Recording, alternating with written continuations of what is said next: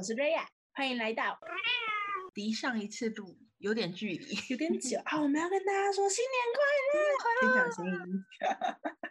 我们有点呃，因为本人的喉咙的这个部分，所以延迟了，休息了几天，好几天。正常来说，我们是一个礼拜会出一集啦，但是喉咙的部分，它有点不太给力。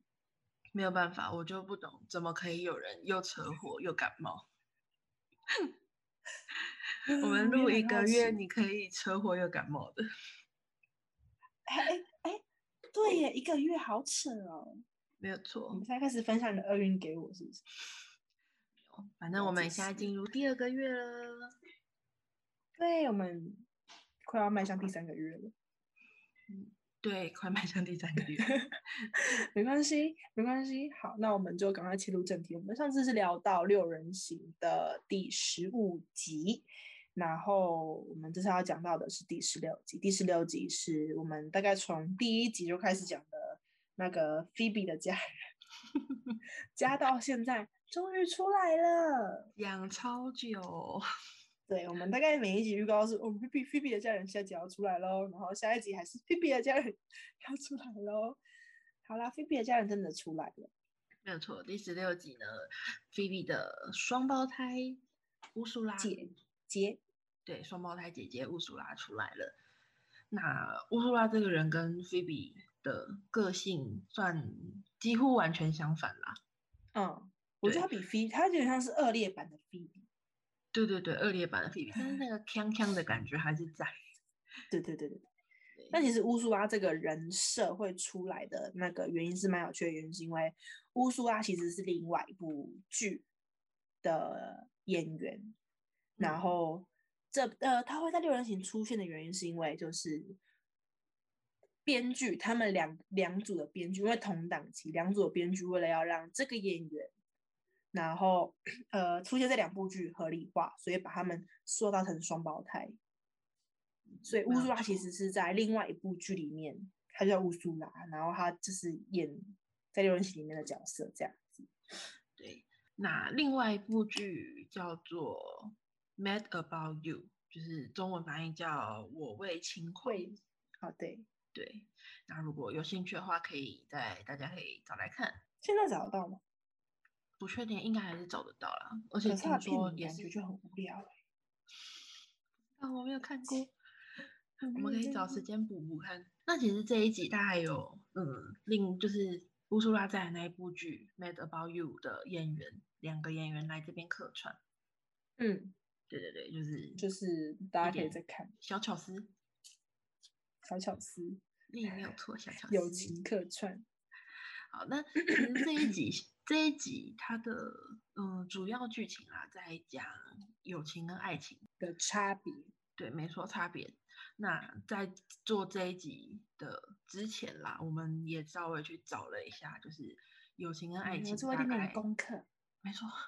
友情跟爱情到底哪里不一样？哦，对，我们现在就是比较不讲剧情，就是我们拉出我们想要讨论的点，因为我觉得剧情大家会去看看完之后再来讨论，这样比较好。如果我都跟你讲完的话，你肯定不会想要去看，可能没有错。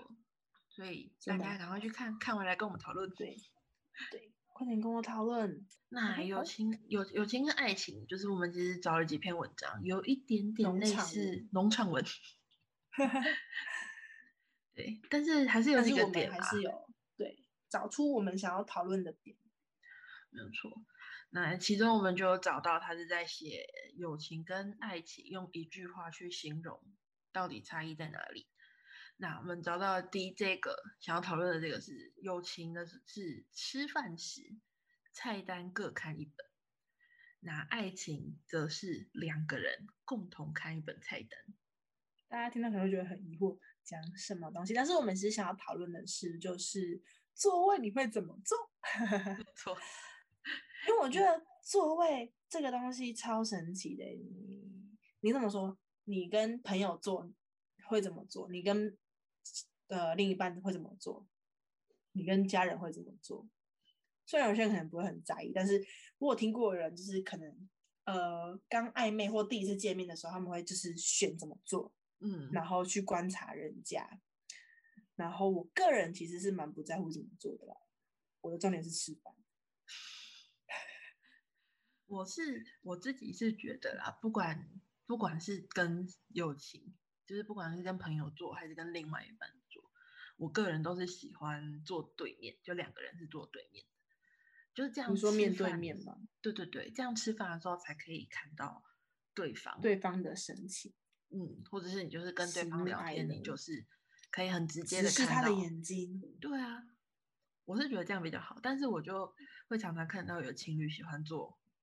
旁边，哦，对我我其实我觉得坐旁边是亲密感比较多，但是坐对面是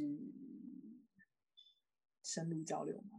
因为我觉得 eye contact，对我觉得有些人可能想要坐旁边的原因是，呃，想要多碰到对方一点，或者是动作嘛。但是有因为其实说真的，你如果坐对面的话。你怎么去碰对方？除非说你是什么有那个桌布，不是可以碰脚胶嘛？电影很碍眼。但是 如果说对面的话，其实很很蛮难去真的去碰到对方，而且你还要跨过一个桌子，然后你不知道那个桌子干不干净。但是如果坐旁边的话，其实旁边你这么靠就可以，然后你要讲话，你可能就是只是转过去。所以呃有利有弊啊，只是个人还是觉得说坐旁边跟坐对面没有什么差别。对，真的是吃饭，我不在乎什么旁不旁边，我重点是要吃饭。不要妨碍到我吃饭，这样就好了。会不会太好坏的感觉？我的天呐，超随便。但是我觉得会会有人因为这种东西吵架吗？应该是不会吧。你要坐我对面，你要坐我旁边，这样。我觉得可能会耶。就是一个人很想要，就是就是你你不要碰我，我想吃饭就是好好吃饭。那就不在我的那个牢里面吧，我应该是不会这个样子。好，大家可以跟我们分享一下，就是吃饭的时候你会想要怎么做？好，那下一个就是友谊是接到你的信时，我们现在称之为来或讯息啦，明天再回信。爱情则是立刻马上回信，一刻都不耽搁。我觉得这是非常有趣的点，就是因为。友情，我们有时候回讯息可能真的是两三天不已读或已读不回，这是很正常的事情。有些人啦，有些人啦，我觉得反而是感交情更深的可以更久不回，交情很浅的反而会比较早回。对，但是我觉得这个差别在于说，如果是有呃朋友的话，我可能我可以选一个我想要回的时间，或者是只是看这件事情的轻缓。我可能觉得没有很重要，或者是他没有很赶的话，我觉得我可以晚一点再回，或者是找时间再回就好。但是，呃，情人的话，另一半是不管你可能很忙，你整天都不要回讯息，但是你今天一定会回他一个早安或晚安。嗯，我觉得这是这是我觉得我会我基本会做到，除非我突然睡死。我觉得这个很像是那个耶，就是报备的感觉。因为这是你会想要知道他今天，所以有些我们就先撇开什么说谎或者是这类的，正常来说就是你会想要就是得知他一整天，只是有个小现在原来是 像报备这种感觉，但是你跟朋友就不需要报备，除非说你们要相约。但是但是我觉得。嗯，以我自己目前的状况来讲，虽然现在没有对象，但是因为工作很忙的关系，我不管是接到任何人，包括是嗯朋友也好，还是家人也好，我都会就不会第一时间已读，我一定会先去已读工作讯息，然后再，然后不会，对啊。对呀，对呀，理直气壮的呢，你这 就是就是我会完全呃忘工作优先，对我会工作优先，然后会把忘记的这个部分有点不太尊重现在跟你聊天的人。我不是故意不已读你的啊，我甚至有时候已读你，但是没有回你，这个我很抱歉。你不要解释，我怎么可以跟你当朋友？有，我们那是损友，那不一样。好了，但是我觉得因为工作讯息不一样对，就是工作作讯息大家都蛮优先啊。可是有些人不一定啊。我觉得要看呢。如果我说我今天放假，我会直接工作讯息 over 掉，看是不看。嗯，如果可以的话。但是如果说我目前在上班的状态中，我一定就是不想开还是要开，还是会看工作的讯息。但是因为呃，你知道 iOS 有一个好，就是你赖可以先预看，所以我都会习惯先预看，然后想一下，嗯，要怎么回？OK，嗯，好，好，好，好回，可能看个十分钟，想一下，然后再决定回。但是就是。还是会看啦，就决定要不要回了。但是友情跟爱情就不一样，友情我也会先看，然后会觉得说，这刚刚罗下面苏瑶很快回，所以嗯，好先 over 掉。有呃，其实爱情我也会先看，但是我就是会先看，然后先想，然后找一个 OK 的时间回，我可以回的时间。但是我觉得是差别在于，我可能会有一个礼拜不回我朋友讯息，然后他没有差，我也没有差，我们都身处在一个很舒适的地方。但是爱情是我会当天一定要 over 掉，除非我睡着。但是我觉得这个是他在说，如果你已经一整一整天都没有接到你男朋友的消息的时候，你会不会紧张？第一是我们远距离，对啊，所以就是 就是差别。你在一整天都接不到朋友讯息的时候，你不会紧张；但是你在一整天都接不到你的朋友讯息的时候，你会紧张。我觉得就是差别。所以我觉得友情跟爱情的回回回讯息的速度差别是在他有这边这边，就是差别的感觉在这边。报平安呐，报平安。对，就像是报平安。虽然我车祸，我也是。凌晨才跟你讲，人都到医院了。有时候，有时候我已经躺好，准备要睡觉啊，讲讲一下，讲一下，可以帮我拍个照吗？那我们就不讲这个了。说一个是呃，友谊是会大声的说，我有很多朋友；爱情则会说，只有你一个。然后这个这个也是他那个一句话。啊，我们抽出来外面讲，就是我觉得有点像是交友圈的范围，嗯，就是如果你在你现在在单身，然后友情，你的朋友，你的交友圈其实可以很广阔，但不是说爱情的交友圈不能很广阔，而是你在友情的交友圈内，你有很多很多各式各样的选择，你的你要或不要，就是取决取决于你自己。但是，当你在爱情的状态下的话，你的交友圈、交友圈会有局限，局我讲话什么？你的交友圈会有局限，所以呃，可能有一些比较类似像约会啊，或者是主要是异性交流，感情感上面或者是身体上面的交流，比较十八禁的东西，你就是直接已经掰掉了。嗯，然后剩下这些掰掉的，就是剩下这些东西，你又要去选择是。尊重你另一半，他喜不喜欢，要不要接不接受？但你也可以，你也可以不要尊重他，但就是你会有这一个考量在这边，所以你的交友圈交友圈可能就不会这么的广阔，或者是这么的大。但你在这么这么狭，就是比较不广阔的交友圈里面，你可能会获得不一样的东西。就是我觉得东西是你在不同不同。阶段会获得不同的东西，可能是同样的东同样的事情，但是你会获得不同的东西吧。嗯，但是我觉得这是交友圈的差别。但是我觉得，嗯，如果啦，像你刚刚说的，排除掉那些可能比较嗯异性交往的那个那一块的圈子的话，剩下的那些圈子，嗯，真的会有一定要去在意。另外一半对于这些圈子的想法吗？我现在在思考，这可能是因为我现在没有另外一半的真的要去在意另外一半的那个。我觉得，例如吧，可能说，呃，会有，就像你很常会看到电视剧的，就是模式是，老公会有什么样的兴趣，然后老婆会说你不要有那个兴趣，很讨厌。嗯哼，这是是呃，我觉得这个是有点麻烦的，在于说，呃，例如说这个是人家的兴趣，你的另一半的兴趣，但是你不喜欢，所以你否决掉，嗯跟你觉得这一个你另一半选择这个交友圈会带坏他，所以你把它否决掉。嗯哼，所以我觉得这东西是你尊不尊重。例如说，嗯，呃，有什么是不好的交友圈？对啊，有什么是不好的交友圈？对，有什么是不好？呃，我不知道，酒精交流、毒品交流，那也不算正常的交友圈啊。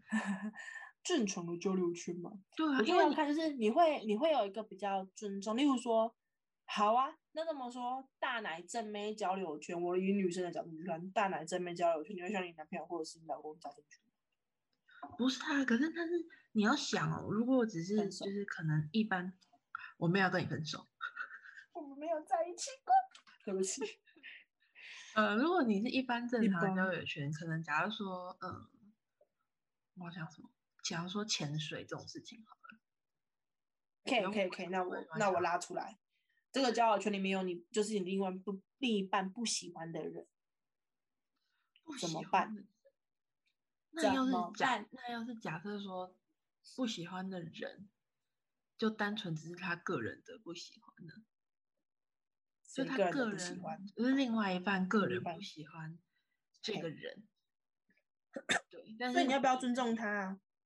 但是你自己在相处上，你觉得这个人没问题啊？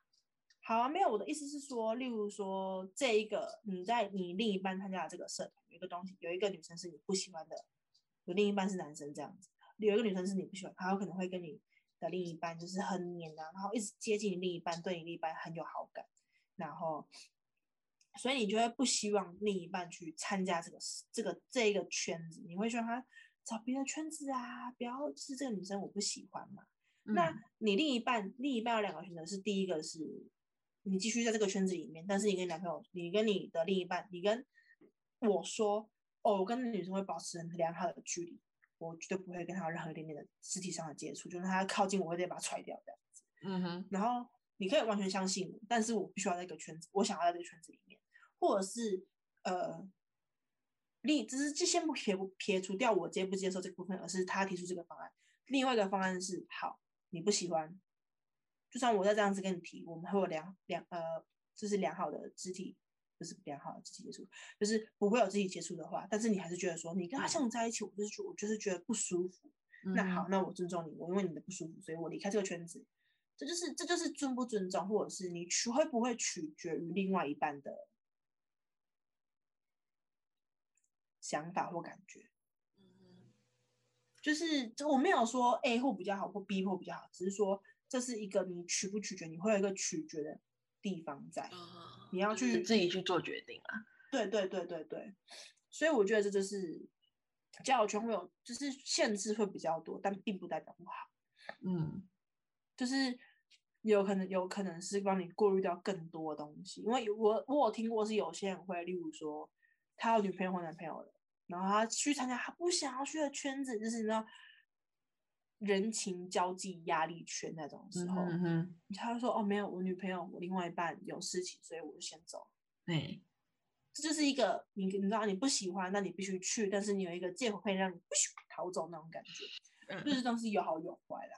嗯然后，因为其实我们讨啊，没有，还有一个点就是这边是我们的当大概这样可以啦吼。嗯，那我们下一个就是 友情充满充足感，爱情则充满欠缺感。对，我觉得这句话讲的让人家蛮疑惑的，但是是这样没有错啦。我觉得友情充满充足感，有点像是对事不对人，就像你刚刚说对事不对人，那爱情则是对人不对事。嗯就例如说，充充足感是啊，灵魂急转弯上了，我想去看，所以我去看灵魂急转弯，我不在乎跟谁。但是一个是灵魂急转弯，我想要跟我男朋友去看，我想要跟我另外一半去看。那你如果今天跟你朋友去看完灵魂急转弯的时候，你还是会想要跟你男朋友去看灵魂急转弯，嗯，就算对，的确是这样，你可。你可以等他下档，但还你还是会想要跟他一起看。嗯，所以这个所谓的欠缺感，就是呃，你是想要跟这个人一起做这些事情，而不是你想要做这件事情，不管跟谁。嗯所以，呃，欠，所以会说充足感，原因是因为你可能今天是你想要做这件事情，所以你根本没有去做，你获得是充足感，但是欠缺感是会一直出来的。我觉得说，呃，欠缺感是需要满足或者是需求感所产生出来的东西，因为需求是我想要我的欲望，我的我想要跟男朋友去做这件事情，对，然后当好当这个这个时候哦，花火节出来了，我想要跟我男朋友去花火节，然后花火节还没有去成，在想要去花火节这个过程中，可能又出了几部电影，我想要跟我男朋友去看这部电影，我想要跟男朋友去唱歌，我想要跟男朋友去做蛋糕，这一个嗯需求感是会一直跑出来，一直跑出来，一直跑出来，它永远都不会被满足。嗯。然后当你这个不被满足的这一这这一部分一直都没有被满足的时候，可能你一天会想十个需要被满足的东西，然后你一天只会被满足一个的时候，它是剩下量过大的，就变成欠缺感了。对你的那个量过大的时候，就会变成欠缺感。那当你欠缺感到一个你自己的极限的时候，你就会开始觉得说这个人不爱你了，会有这种呃你自己的思想上的问题。我觉得这个、这个这个这个并不是说每个人都会发生，只是说有可能会发生这种事情，是你会觉得这个人不爱你了，然嗯。后你开始觉得他背对你的时候，就是你知道那个迷因图他背对你的时候，你都会觉得说他已经在想别的小三。嗯哼哼哼。这，种这种东西，但是其实并没有，都只是因为呃你的需求量过大，但是被满足的量过少，但这没有什么对错，因为我觉得本来就会很长。我跟另外一半在一起的时候，我会很长，就是我想要跟他做什么事情，我想要跟他做的事情，只是说你有没有办法去转换你的心境而已。如果嗯你没办法转换的话，就会一直一直想要获得更多。当你获嗯得更多的时候，你永远都不会满足。然后你开始会想要获得那些其实没有，你不知道你到底想不想获得，可是你想要。例如说结婚证书，嗯我就在先听到说，为什么人要结婚？为什么你哦，最后的决定是结婚生子。你知道每一个阶段，每个人是下一个目标是什么？下一个目标是什么？就像你跟那个人在一起，在一起家人同意之后，下一个目标是结婚。大家都为什么是要结婚？但为什么一定要结婚？结婚的目的是在于什么？所以就是会嗯变成说，有些人可能是因为呃压力或什么，但是我觉得会衍生出来这个是因为你的不满足感，你会觉得他不爱你了，可是他说我很爱你呀、我要怎么证明证明给你看？所以最后就哦，那我们去结婚，这样够证明说我的身份证后面是你的名字，够了吧？就是你已经是法律上我的老婆或者是我的另外一半，这是他必须去持续证明，但其实有些证明是根本就没有意义的。比如说结婚证是没有意义，是说他所做的这个行为只是因单纯因为你的欠缺感、你的不满足感而产生的东西，但是你根本就有时候会不知道你想背后背后所想的是什么。嗯，就是有点自己不太了解自己到底嗯，想要的是什么。的没有没有那个觉知在，嗯就是你如果觉察到自己真正背后的情绪导致的原因，就是你的为什么会因为这个为什么会有这个情绪在的时候，你就会知道说，其实再多表面的东西填满都是不够的，因为你那一个真正所有最重要的因素是不在的。嗯好，那我们大概就是友情跟爱情的差别。差别大概这四点。我们想要提出来讲的很多点，但是我们想要提出来讲的嗯，那其实第十六集，十六集，对啊，我们第十六集主要想要比想要提的就是爱情友情的差距了。对对，然后下一集是十七集，嗯，十七集，哎，这一集其实跟十六集的事情是连贯的。嗯，对这集是上下，十六、十七是上下集。嗯，那这集其实它也是牵扯到乌苏拉跟菲比两个人。那如果有看过，嗯，影有看过影集的人就知道，乌苏拉跟菲比两个人其实不好，感情十分的，对感情十分的不好。嗯对那菲比其实有讲一些就是原因啊，他为什么跟乌苏拉的感情不好的原因。对，所以提到乌苏拉跟菲比两个人，我们就想要聊一聊跟家人的相处是一定要和睦的吗？就是一定要和谐、愉快的吗？嗯，我觉得这个点很神奇耶，就是大家，我觉得家人第一是家人是你没办法选择，除非说是你配偶人那一种啦。但是 你在原生家庭中，你的家人是没办法选择的，你没办法选择你的父母是谁，兄兄弟姐妹是谁。那呃，那为什么你跟你的家人就一定要相处和睦？每个人都有自己不同的个性，那你不可能说我们都在同一个家庭长大，所以我们都会很相近、很类似，或者是想法上面一样。我觉得不可能每个人都是独一无二的，所以我觉得家人相处一定要和睦。我觉得是不用，但是嗯，也没有到一定要交恶啦。我就觉得没有那种必要。可是我觉得和睦是嗯不用的，就是有些人会觉得说，我觉得有些人会质疑说，为什么别人别人家庭中都可以获得到很好的感感情或者是情感，那我自己不行。我觉得这种东西，每个人想要获得东西是不一样的。你可能，呃，你的力量是从家里来的，你的力量是从朋友来，你的力量是从另外一半来的，就是不一样。所以我觉得不一定要相处和睦，但是呃，我记得我之前有看过一句话，就是好的童年，你有看过那句话吗？没有，就是呃，好的童年可以治愈你的一生，嗯，但是不好的童年，你必须要花你的一生去治愈。对，就是童年这个东西很重要。你如果长期对你如果你如果成长在一个呃一直恶力想象的家庭的话，你有可能你会有这一个原生家庭的因素在，所以你会一直有那种就是这一个这一个东西在。但是你可能发生那种什么有人在争吵，你就会开始想到自己家庭那些种种的不好，然后衍生出很多很多的问题。但是如果你有一个好的童年的话，基本上是比较不会有这个问题的，基本上。但并不是说好的童年就一定好。我觉得翻要怎么去，就是在成长的过程中去翻转原生家庭给自己带来的影响，是每个人很重要，重而且很对，很重要，而且需要很花费时间跟精力去做的一件事情。嗯，对因为常常都我可以听到，常常都可以听到，就是嗯，自己的爸爸妈妈对自己做的这件事情，所嗯以你带给小孩的会有两种不同的方式，一种是改变，一种是照原本的方式。那其实这件事情也牵扯到我们刚刚前面有讲到，就是自己有没有觉察的问题。如果你有觉嗯察，你就会知道说这件事情对我来讲是不好的，所以我不想要带给孩子是同样的感受，所以你会反转。那如果没有觉察的话，你会带给孩子的就依旧是这样子的感受，那他也可能会继续接续对他的下一代。那这个成家之宝。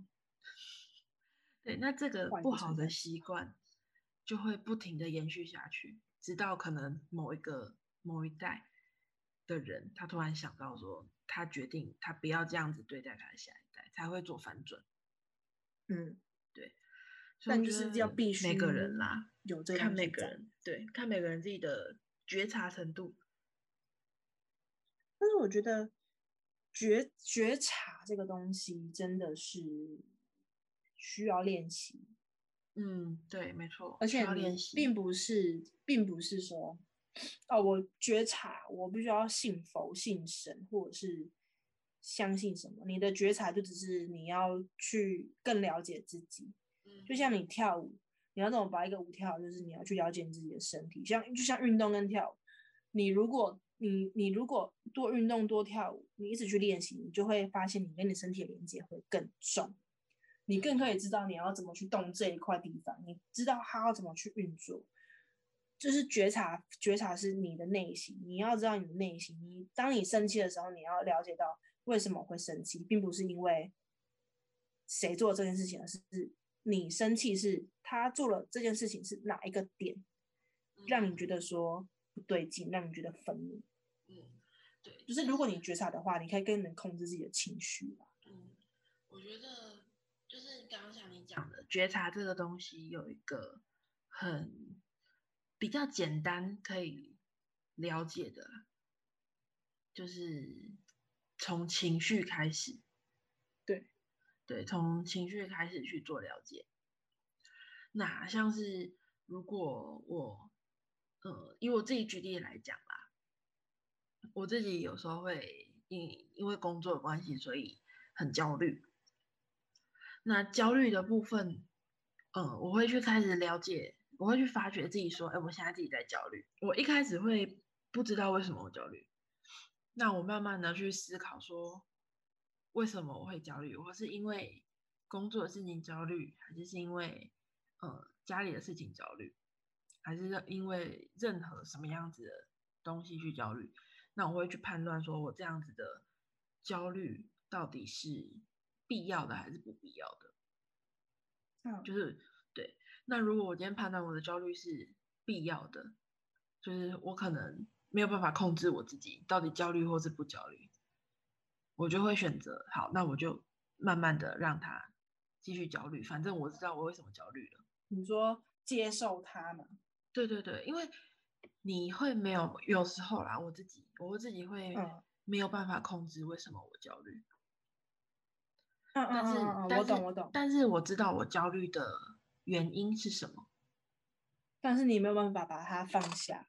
对我会没有办法，嗯，哎、我也是，我也是这样子。我我如果遇到呃没办法解决的事情，我会发现，如果像是这是我的一部分的话，我会选择接受接受它，嗯。而不是放下，因为我觉得这就是我的一个部分，这是形成我的一个部分，嗯，它就是我的一个部分，对，就是这次我会选择接受，就是我知道我这个样子，我选择接受它，但并不是说我放任它，而是我接受我的这个样子。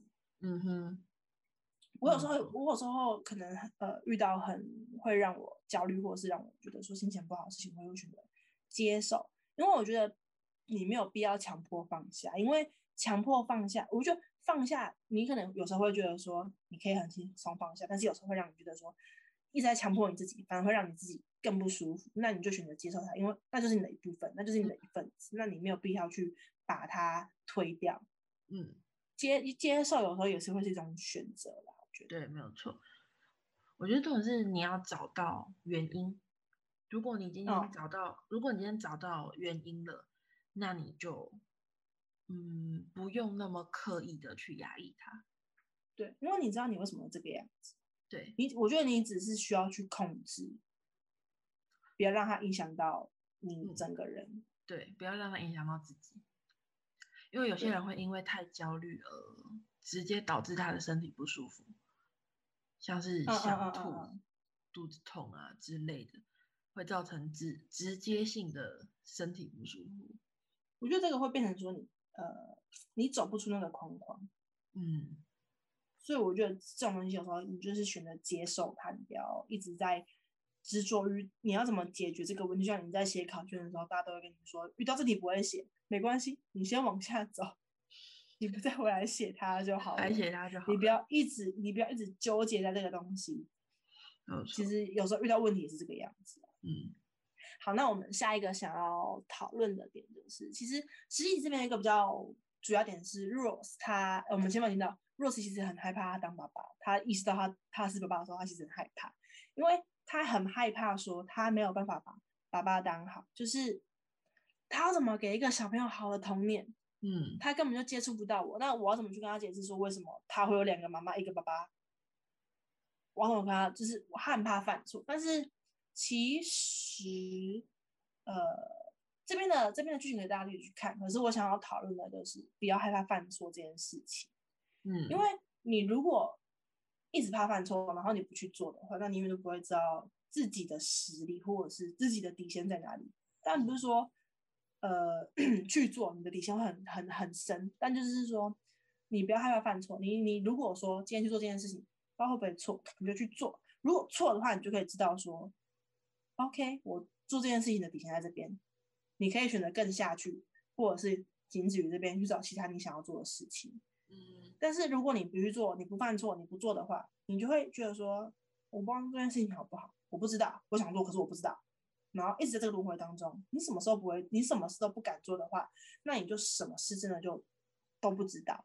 嗯所以我觉得不要害怕犯错，犯错才呃能使人成长啦。我觉得，就像呃有人会说，呃都不要谈恋爱。你如果你你就是这样说，爱情的历练，有些人会说是一直累积的。你在这段感情中，你会获得到什么东西？你在下段感情中，你会到获得到不同的东西。但呃，我觉得这东西是你一直在累积，到后面你就会真正明白你自己想要的是什么东西。嗯当你遇过越多事情，或者是你做过越多事、犯过越多错的话，你才可以更了解自己，说想不想要、要不要，或适不适合。嗯所以就是不要害怕犯错啦。嗯，像我们也是一无义无反顾的做这个 podcast，对，义无反顾的，很莫名其妙的就聊天聊一聊就开始了，你就你逼我，所以不要害怕犯错嘛。对，不要害怕犯错。不管结局如何，至少知识你有做，嗯，但是其实我觉得，尝试。我我觉得这个地方啊，呃，犯错才会成长，这是事实。但是你在做做事情的过程当中，你可以嗯想办法不要让错误产生，这其实也是一种嗯嗯，成长的方式。化危机为转机。对你，你想办法，就是，哎，你觉得你朝这个方向可能会出错，那你就是，呃，往旁边转一点点，然后再继续向前。对，并不是说你一定要直直冲，冲到错误的那个点，堵住了，然后才进一步成长，而是你可以在你的前进方向中，你不停去修正、修正、修正，让错误就是规避掉错误，它其实也是一种成长的方向。嗯，嗯我觉得这比较像是，呃，你在犯错的当中，你你你所谓的犯错是你不做，你不知道，但是你在做的过程中，不是就是跟你说不要一直冲，你在做的过程中，你可以一步一步去了解说，做这件事情的身背后的目的、背后的意义，或者是你你在做的过程中，你可以得到说，你是不是真的很想要做这件这件事情。嗯或者是你的兴趣，你可能这件事情哦，你很有兴趣，但是你一做发现说这跟你想的不一样。嗯，对，那我觉得这种人就是，你就 OK 好，那你就做到一个程度，做到你觉得这样就好的程度之后，你可以选择去找其他的点或者是其他的事情做，但至少你有知道你做这件事情你没有兴趣，你更了解你自己。嗯就像有些人会说，呃呃，有时候想的跟做的会不一样，是因嗯为你在想的时候，你会觉得说你会这样做，可是其实有时候你根本就不了解你自己，嗯，就是 很多人有时候会发生的事情。没有错。那其实这一集就是除了我们刚刚前面讲到的两个点之外啦，那还有一个，我们上次有讲到有一个很大咖的客串。啊，这个客串，这个这个客串，就是在听到那个瑞亚讲之前，我还没有意识到那个那个人是他。我也是，我看了六次，我都没有发现那个人是他。我知道他客串，可是我都没有发现是他。对然后一查才发现原来是他。对，好了，我们这样一直讲，大家也不知道是谁。他就说：“干，你快讲啊。好，那么这一集呃出来的客串是乔治克隆尼。对，然后这是他在演这是他在演那个诊室的春急诊室天的春天，然后当医就是作为医生出来客串，真的很年轻。对呀、我那时候完全没有发现是他、欸，谁发现了是他？对，我我也真的是没发现，我是回去看，就是听你讲完回去看之后才发现，真的是乔治克隆米。扯扯的，没有错啊，大家可以就是找找来看看，大家知知知不知道到底是谁？看不看得出来？对，看不看得出来到底是谁？然后哎，这集大概就到这边啦。那我们就嗯接到我们的第十八集，第十八集这边有一个非常有趣的，就是我们想要讨论，就是男女的游戏观。对，我觉得这边 很有趣的就在于说，男女的游戏观，我觉得这会让我想到刻板印象，就是我不知道大家有没有看过《后羿弃兵》，但就是《后羿弃兵》是关于一个西洋棋的故事啦。然后在他那个年代，其实蛮多人都反对于说女生玩游戏，嗯，玩玩西洋棋，这是一件嗯不太对劲的事情。因为我觉得刻板印象就是大家会有这个印象在，然后才会只是延伸出来，就是一定有这件事情发生，才大家才会有这个印象。那这个印象一直延续下去，才会出现那个刻板印象，像什么女生开车技术都很糟。嗯，我没有办法反驳刻板印象的部分，有些女生真的开车不好，对，但也是有好的啦。你有男生开车技术不好，那就是你知道，不说了。那刻板印象的话，我觉得男女游戏观这边刻板印象有点像是女生好像都不太适合玩游戏，或女生都比较不会玩游戏。嗯，对。但是可能是之前，我觉得那是因为可能比较早时候，游戏可能例如说什么扑克牌呀、或者是象棋什么的。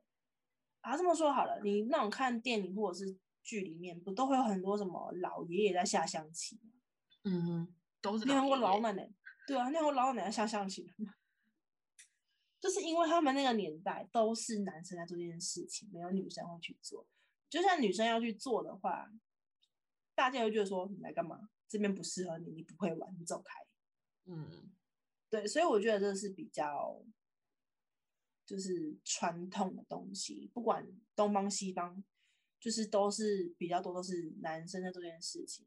但有某些某些地区是女生在做这些事情，就是比较都是男生在做啦所以我觉得，呃，在这边的游戏观，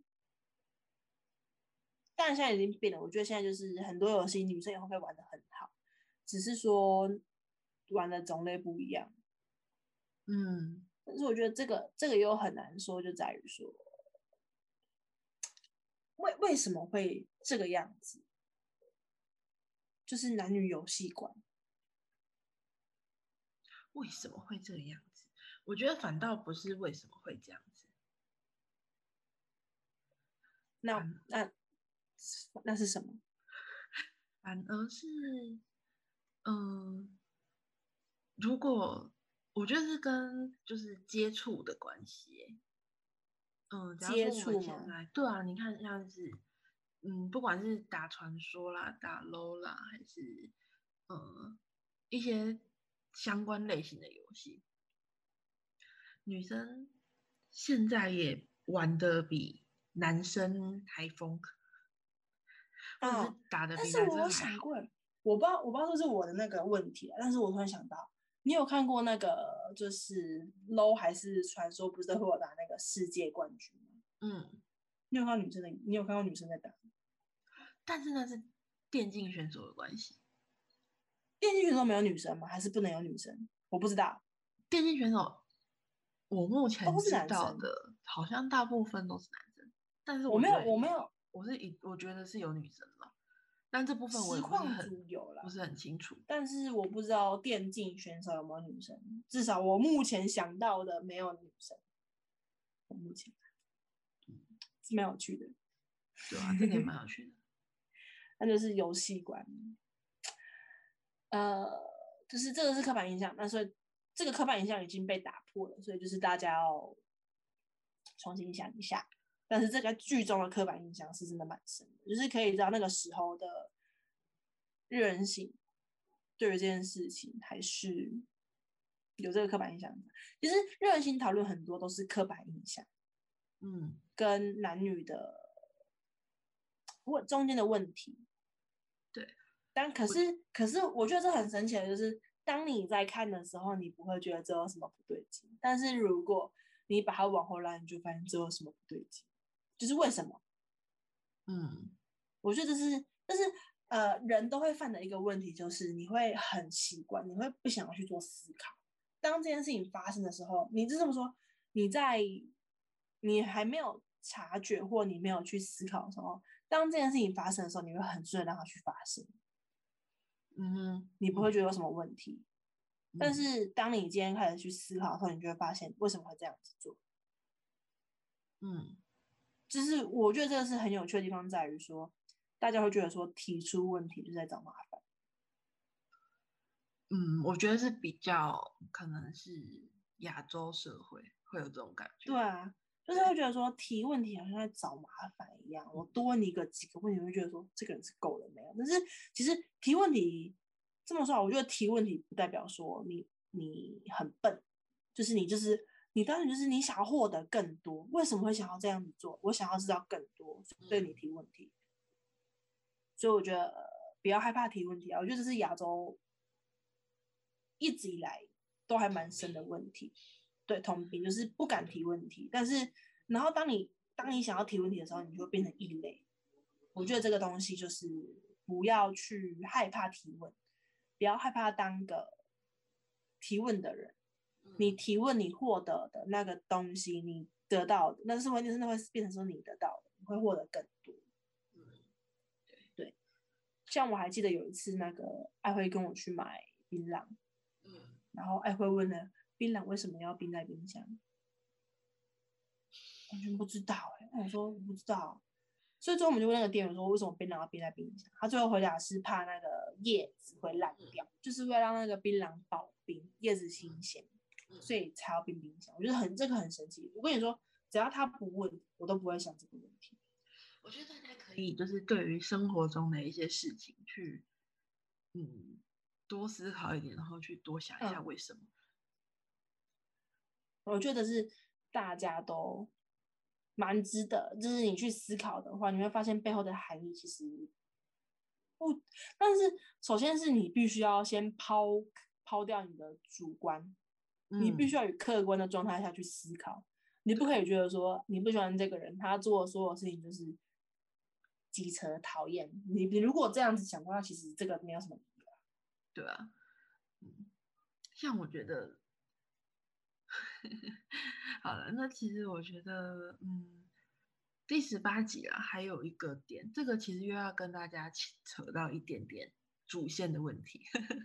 主线，我们要回归主线。对对对，这个要跟大家扯到一点主线的问题，就是在这一集，嗯，男女打扑克的部分，在最后其实大家会发现，Rose 重新感受到，就是意会到他对于 Rachel 的感情其实还在。嗯，对，那这这集为什么我们一定要签到这个点呢？是因为接下来我们要就是第四、第十八集了，我们接下来差不多快要要回到结尾了。对对对，第一季差不多要到结尾了，对，第十八集就是主要就是他们在玩牌，对，他们在玩牌，复刻牌贯穿整部剧。没有错，从从第一分钟打到最后一分钟，嗯，有趣。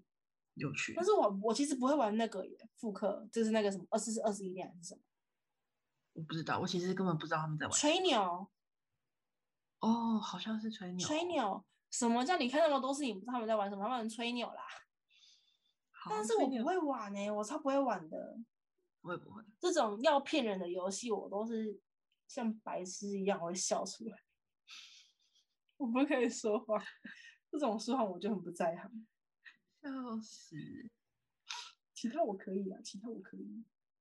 好啦，那我那这集就是这个样子。对，那我们来做个下集预告。下集预告：十九、二十跟二十一集。是的，那我们的第一个点点就是，为什么这样讲话？第一个点就是瑞秋的心态成长。好，瑞秋的心态成长。